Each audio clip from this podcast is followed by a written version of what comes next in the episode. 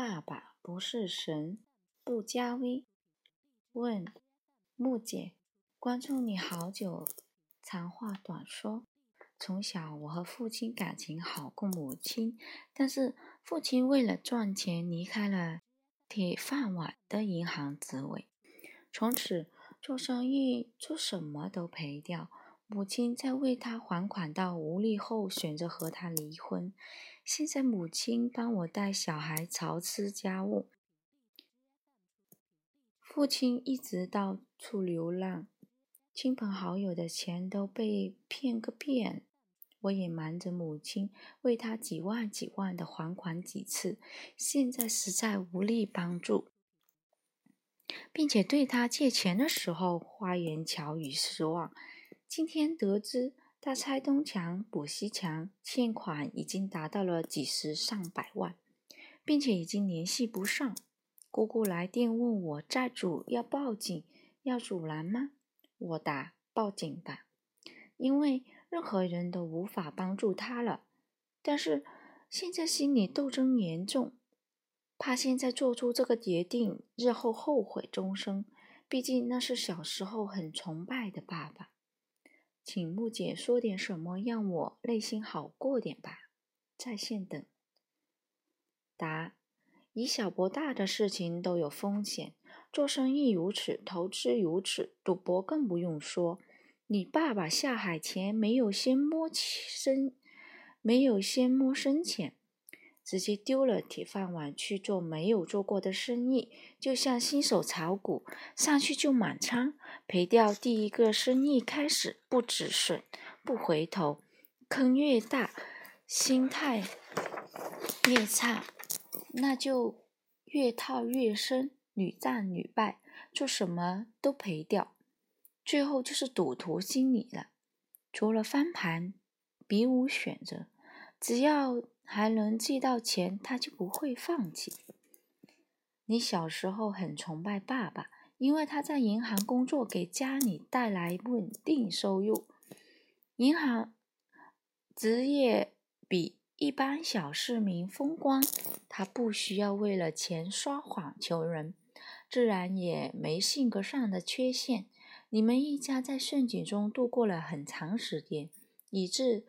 对风险的预估能力不足，他要辞职做生意，有人阻劝过吗？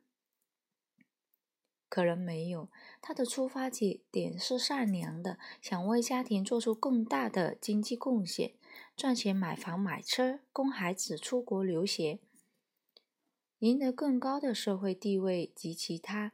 你，他是你的神，他有膨胀的自信，你们也和他。一样的憧憬。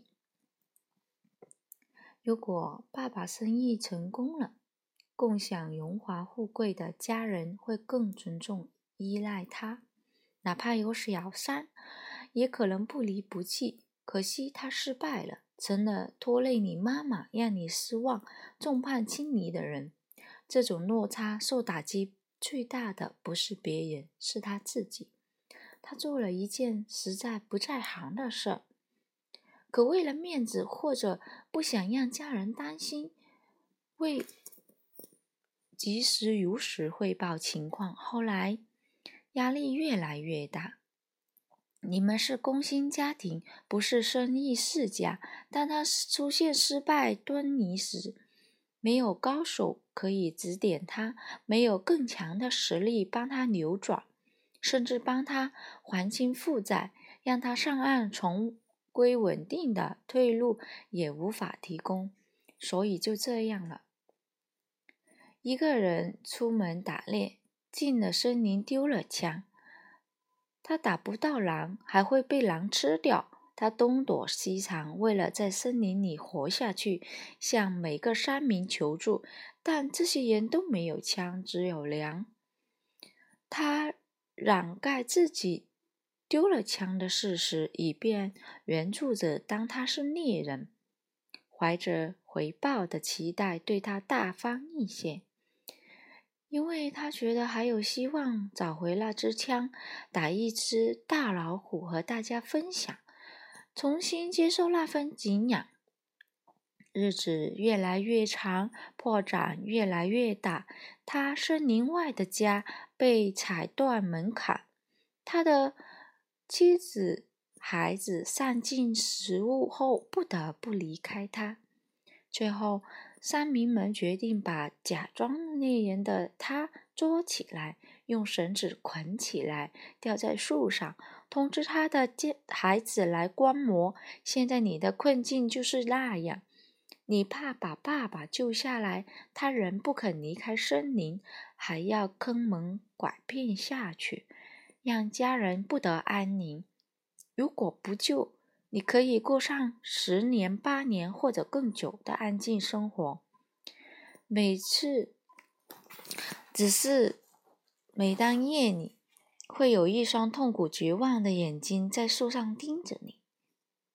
报警吧，你已经答应。报警吧，你已经回答了。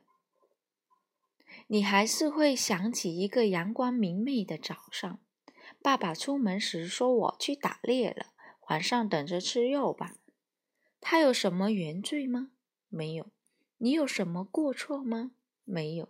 只是血缘关系会增加你的负罪感。你这一生肯定能积累超过百万的财富，也许用不了十年就攒到了。可你有家庭和孩子了，你不能像爸爸那样冒险。不然，他的代价会变成你的代价，那就用回回旧偿还新债吧。爸爸又犯诈骗罪坐牢后，常去探望他，他停止了流浪，也许心理上反而解脱了。他什么时候出狱？你去迎接他，安顿他。原来他不是神。愿他成为慈祥的老人。